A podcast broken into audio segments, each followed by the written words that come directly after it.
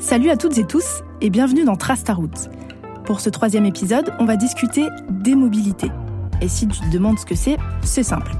C'est penser autrement ses déplacements et se demander est-ce que le trajet que je m'apprête à faire est vraiment utile?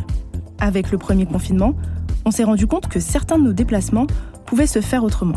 Par exemple, organiser une réunion en visioconférence plutôt que de se déplacer, ou aller faire ses courses plus près de chez soi. Bon, l'idée de la démobilité n'est pas de s'infliger un premier confinement, évidemment. C'est plutôt de se questionner sur l'utilité de son déplacement avant même de se déplacer. Parce que le moindre trajet a un impact sur l'environnement. Il demande de l'énergie.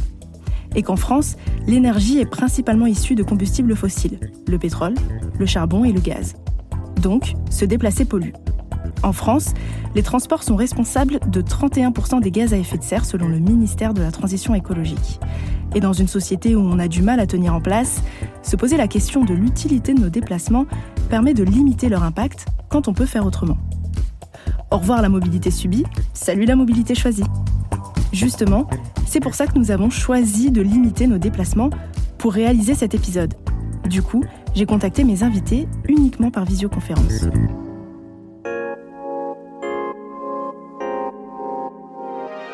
Bon, revenons au sujet de l'épisode.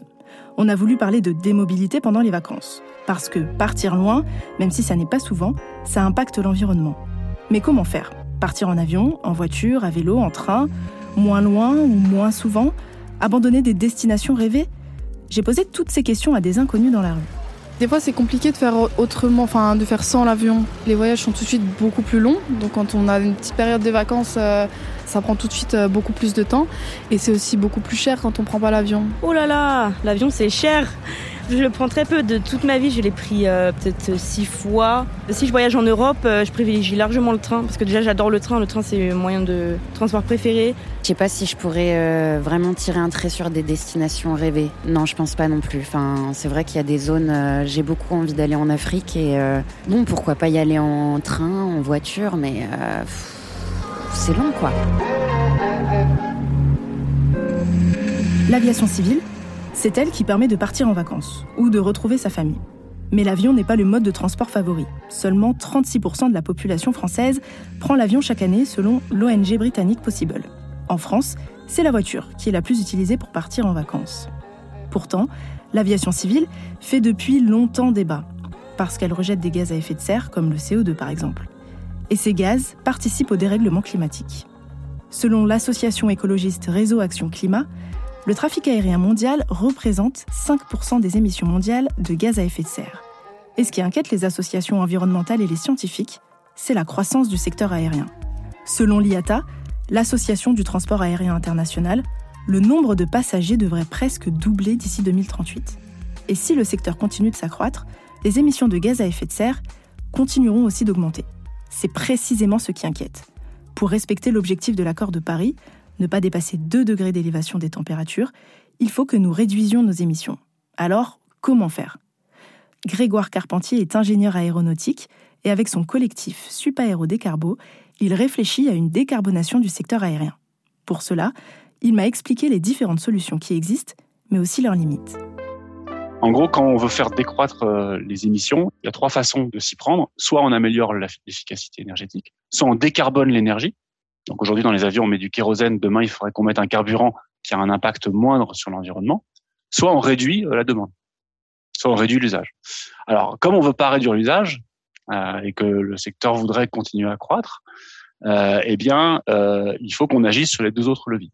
Sauf que l'industrie reconnaît elle-même qu'il y a sans doute une asymptote, une limite qu'on peut atteindre avec l'efficacité euh, énergétique. Euh, et cette limite, elle dépend à la fois des innovations technologiques et elle dépend aussi de la vitesse à laquelle on est capable de renouveler la flotte. Donc si vous avez un avion qui est super performant, qui consomme 25% de moins que les autres, eh bien, euh, le temps que vous renouvelez votre flotte, en fait, vous allez gagner que 1% par an. L'industrie reconnaît que on est entre 1 et 2%, c'est ce qu'on pourra espérer dans les prochaines années. Or, pour respecter l'accord de Paris, nos objectifs climatiques, il faudrait qu'on arrive à faire baisser nos émissions de l'ordre de 4 à 5% par an. Donc, vous voyez que l'efficacité seule va pas suffire. Donc, il faut décarboner par autre chose. Et donc, il faut utiliser d'autres types de carburants si on veut soutenir cette croissance. Et c'est ce que le secteur tente de faire. Le réchauffement climatique est encore réversible. Lourde serait la responsabilité de ceux qui refuseraient de le combattre. Il y a en gros trois façons de s'y prendre. Euh, la première, c'est de remplacer le kérosène par des biocarburants. Ce sont des carburants qui sont euh, produits à partir de matières d'origine biologique. On va avoir des carburants qui vont venir du colza, euh, qui vont venir euh, d'huile de palme, qui vont venir de, de, maïs, de betterave, des choses comme ça, et qui sont en concurrence avec des, usages agricoles. C'est-à-dire que si vous mobilisez votre terre pour faire des, carburants, euh, vous mobilisez pas la même terre pour alimenter la population. Il y a une autre solution qui s'appelle les carburants de synthèse, qui consiste à synthétiser du carburant liquide à partir d'électricité et à partir d'hydrogène. Donc ça, c'est un procédé qui est assez coûteux énergétiquement, mais qui au moins permet de nous affranchir euh, de la ressource physique. Et là, le, sujet, c'est euh, il faut que l'électricité qu'on utilise soit elle-même décarbonée. Or, euh, ben, l'essentiel de l'électricité dans le monde n'est pas décarbonée. Donc il y a déjà un sujet de, décarbonation de l'électricité. Pour vous donner un chiffre, on estime qu'il faudrait euh, quelque chose comme euh, entre 8 et 12 000 TWh d'électricité décarbonée pour subvenir aux besoins de l'aviation en 2050. Ça représente à peu près l'équivalent de toute l'électricité qu'on sait produire aujourd'hui de manière non carbonée.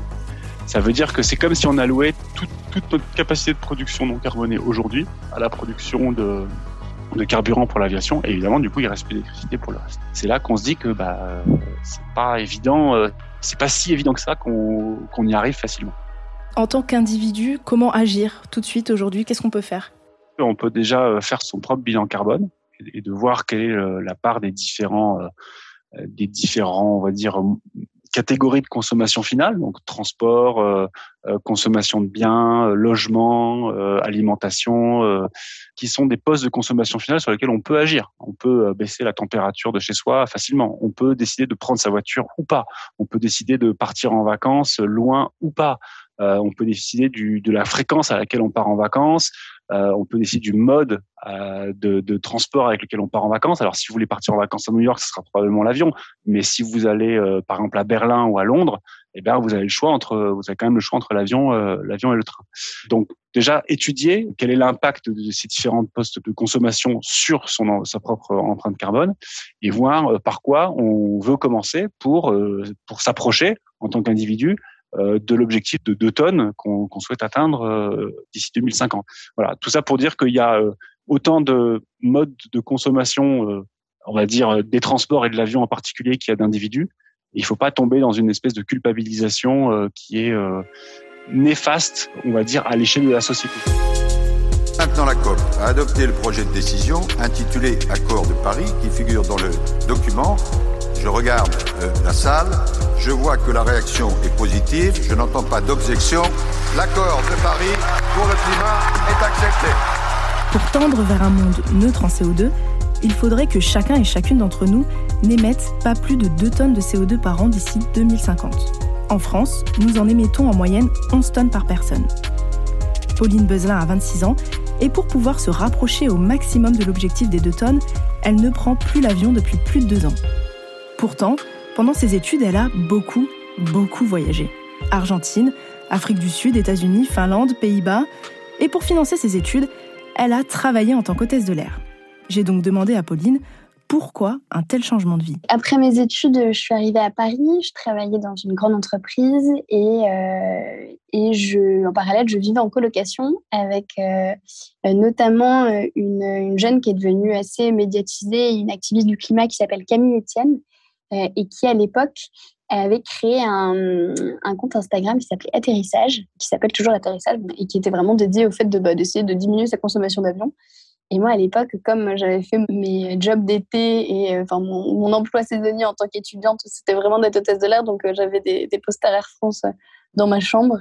Euh, et, donc, du coup, je me suis retrouvée, quand elle est arrivée, elle a pris ma chambre elle s'est retrouvée avec ces posters-là, et c'est vrai que c'était assez marrant. Une fois que j'ai pris euh, conscience de, de l'impact de l'avion, euh, bah, j'ai décidé déjà d'arrêter de prendre l'avion. À la fois, je le prenais pour mon emploi étudiant, et puis une fois que j'ai commencé à travailler, je reprenais encore beaucoup l'avion.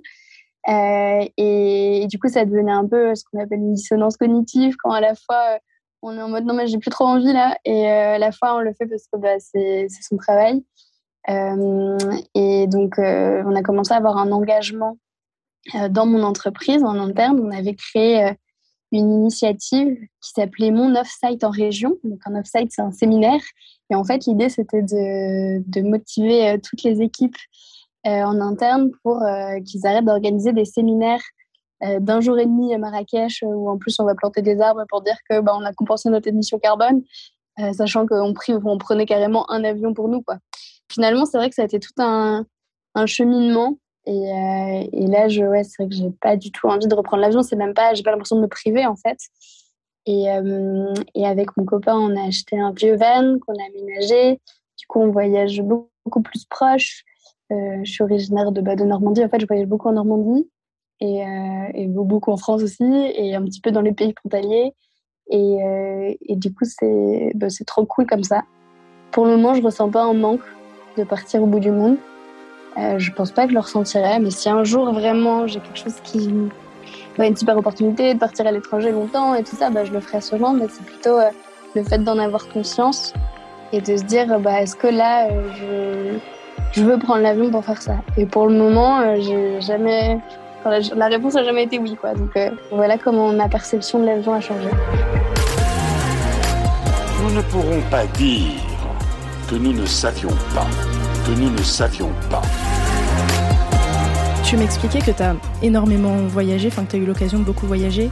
Est-ce que euh, tu penses que si tu n'avais pas eu toutes ces occasions-là, est-ce que tu tiendrais le même discours? Est-ce que T'aurais pas un petit peu envie de, de voir autre chose, justement? Bah, Du coup, euh, c'était vraiment la, la, méga critique quand en interne, dans, dans l'entreprise où je travaillais, on avait monté ce, cette idée de ne plus partir euh, au bout, enfin, de ne plus partir euh, prendre l'avion pour partir au séminaire un jour et demi. Et bah, du coup, il y avait, y avait eu ce truc de ouais, mais c'est facile parce que Pauline, elle était hôtesse de l'air pendant ses études, donc elle a déjà fait quatre fois le tour du monde. Et je pense que maintenant, si j'en avais confiance, je, je ferais quand même autrement.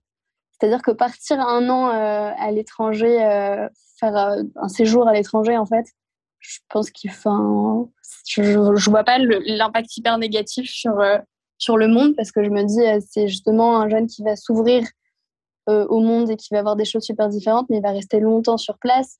mais, mais non, non, bah, du coup, je ne pense pas qu'il faut lancer la pierre aux étudiants qui font ça parce que c'est clairement pas eux le centre du problème. Ah, c'est plutôt nous, nos voyages quand ces jeunes vont commencer à travailler, à gagner de l'argent, c'est est-ce que ce qui va les faire vibrer, ça va être de partir euh, deux semaines euh, au Mexique euh, et de rentrer, de se remettre dans leur taf et de partir deux semaines en Thaïlande et de se remettre.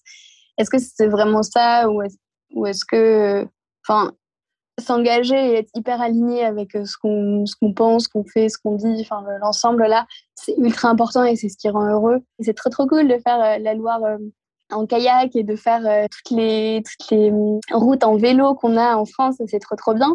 Euh, tout ce que van aménager, euh, je trouve ça très chouette aussi parce que c'est tout un, un, mode un peu plus un peu plus minimaliste en fait sur même sa manière de consommer. Il y a plein de choses autour de ça. Euh, donc en fait, je trouve que tout ça, c'est des choses qu'on commence à trouver super super cool. Donc plutôt essayer en fait de montrer des alternatives et, kiffer en fait, plus que de se dire oh mon dieu, je ne fais plus et et voilà, je pense qu'au contraire, euh, c'est au final, on va se rendre compte que le plus cool dans le voyage, c'est le voyage en lui-même, en fait, c'est le fait d'y aller et d'aller à un point. Et c'est ce dont on se rappelle d'ailleurs, parce que quand on raconte des anecdotes de nos voyages, souvent c'est ça, en fait. Tu vois, c'est la dernière fois dans le Cotentin, euh, on s'est dit, mais alors déjà, en plus, c'est ce qui est impressionnant, c'est que tu es en Normandie, quoi, tu vois. Il faisait super, super beau. On était sur des plages, euh, genre le sable blanc, presque, tu vois. Et, euh, et franchement, les paysages, c'est trop, trop beau. En fait, je crois que je suis juste complètement fan de nature et que du coup, euh, tu me mets un peu n'importe où avec euh, des trop beaux paysages et, des animaux et des gens sympas et tout ça. Et en Europe, il y a une diversité de paysages incroyable. Et du coup, je trouve que déjà, c'est un terrain de jeu super. Et il faut être conscient de la chose. Et moi, du coup, je me sens beaucoup plus heureuse en étant beaucoup plus alignée. Et je, vous, enfin, je te promets que c'est trop cool, quoi. En vrai, c'est trop cool. bon, ce que je retiens dans tout ça, c'est que des solutions existent pour réduire le bilan carbone de l'avion, même si elles restent complexes à explorer et à développer. Mais qu'en attendant, je vais réfléchir différemment à mes prochaines vacances. Partir moins loin mais plus longtemps, ou plus loin mais moins souvent. Et puis, ça m'a donné envie de changer mon regard sur les paysages magnifiques et variés qui sont juste à côté. Prendre le temps d'apprécier les paysages et rencontres, ça a un nom, la slow mobilité ou mobilité lente.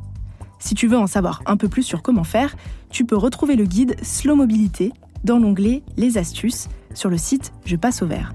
À toi de jouer.